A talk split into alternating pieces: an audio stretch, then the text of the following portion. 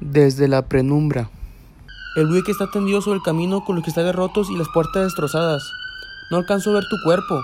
Distingo pedazos de tu luz entre los matorrales. Ahora es posible recorrer una sola mirada a todo el valle. Es extraño.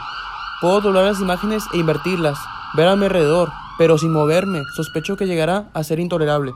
Hay voces junto a nosotros, y algunos carros se han detenido a la orilla de la carretera. Nos han puesto una sábana blanca, tan blanca que sirve de luz entre los árboles. La noche aparecía en cada rincón de la carretera. Un golpeteo de cristales nos obliga a abrir las ventanas de brick verde.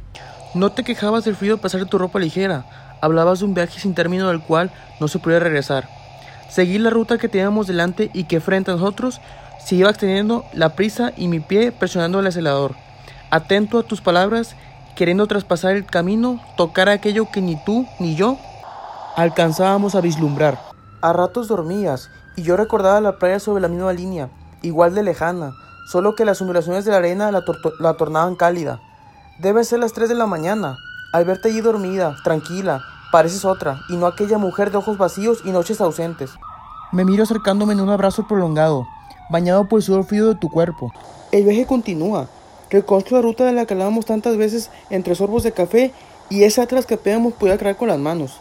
Ni recién casados cuando habíamos logrado acercarnos al mar crecer sus crestas. Era una promesa, ¿recuerdas? El cielo limpísimo y una noche oscura acompañaban aquel valle. Te besé y fue el vacío. Escuchaba voces y he olvidado lo que significaba medir el tiempo. Igual estaba al lado del resto del automóvil, como junto a la ambulancia o alrededor de tu cuerpo.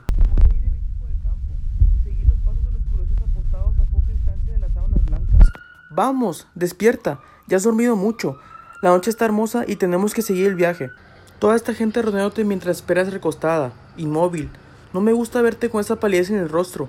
Quiero escuchar tu voz para apagarla del tumulto. Me acerco a tu boca, la recorro, como solíamos hacerlo juntos. A través de los árboles, unas líneas ovículas apenas dejan traspasar la luz de la luna, que parece llegar de lejos, y tú tan silenciosa, y yo una sombra que te mira como queriendo escapar de sí misma. Me asusta tu mirada fija. Te dejo un segundo. Veo un río caudaloso. Encuentro tu cuerpo flotando sobre la superficie, Parecías las pinzas de metal entre las piernas, hasta extraer un líquido caudaloso que se derrama entre tus mulos y tus piernas. Tranquila, casi llegamos. Disfrutarás de los días de campo. Un chapuzón te quitará el sueño y volverás a ser la misma. Podrás acompañarme más allá de esas montañas. Una ambulancia nos sobrepasa, cegándonos. Las luces rojas y azules se reflejan en los cerros. Desde la oscuridad te abrazo y tú preguntas. ¿Qué pasa? No, nada, duérmete.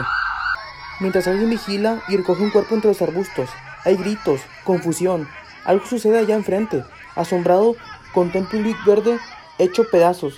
Las frases se van y regresan, sin tocar esa transparencia que rodea nuestro viaje. Me dejo llevar por las palabras y las sombras en un sentido totalmente oculto. Los sonidos están allí, expandiéndose y formando un eco entre las montañas. Se repiten intervalos, más que ecos, son las notas de las palomas aleteando en aquella plaza nos conocimos. Tú caminabas deprisa y una sola mirada bastó para entendernos.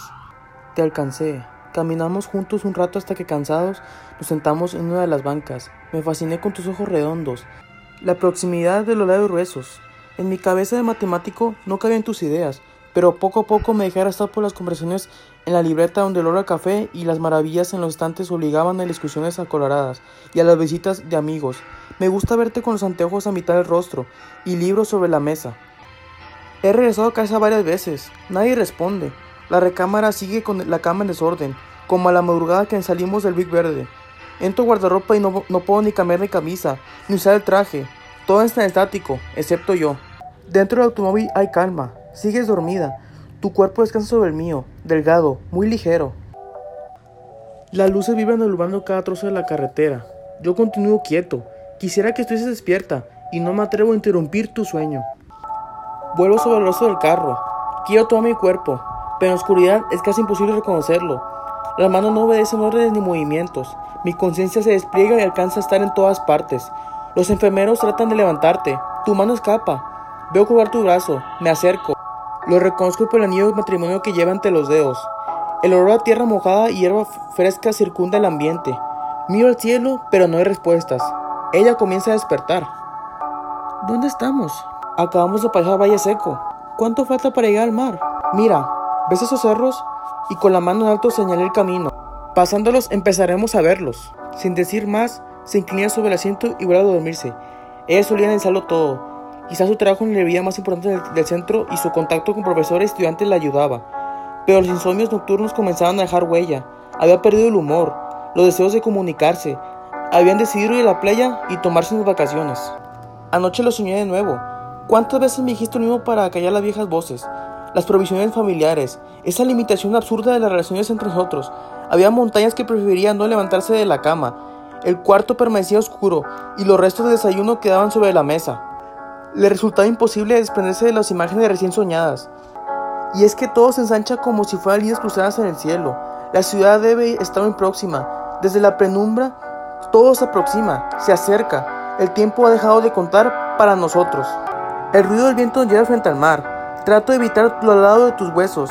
No ha quedado nadie en la orilla de la carretera. Un silencio oscuro recor recorre las montañas.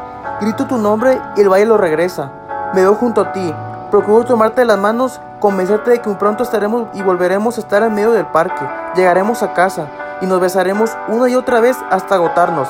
Regresarás a la alegría y a tus libros. Sigo esperándote, pero no despiertas. Trato de explicar el color del mar, lo caliente de la arena, y no respondes. ¿Te acuerdas cuando me acompañabas en mi clases de física y discutíamos sobre la gran explosión y el principio de la vida? Luego nos casamos. Había que buscar trabajo. Entonces me olvidé de la universidad. Te juro que jamás me habría avergonzado. Ahora sí, esperaremos un hijo. Acabarán tus pesadillas, los gritos de la noche. En el mar, las cosas eran diferentes. Ella, en esa semivigila, no lo escucha. No era la primera vez que se detenían las mismas imágenes. La camilla dentro de aquel cuarto de paredes enjuntas y apagadas, donde alguien misteriosamente traspasaba el interior de su vientre. Un metal duro e inflexible penetraba hasta obtener ese líquido acuoso, y los llantos, miles de voces que llamaban a las sombras. Una, otra vez, se extendían y, talaraban con su ruido. Era un coro de gritos y murmullos que cogían al silencio persistente sin palabras ni gestos. Después, los sudores escurriendo como ácido sobre la piel escarnada. Luego, la brisa del mar lo arreglará todo.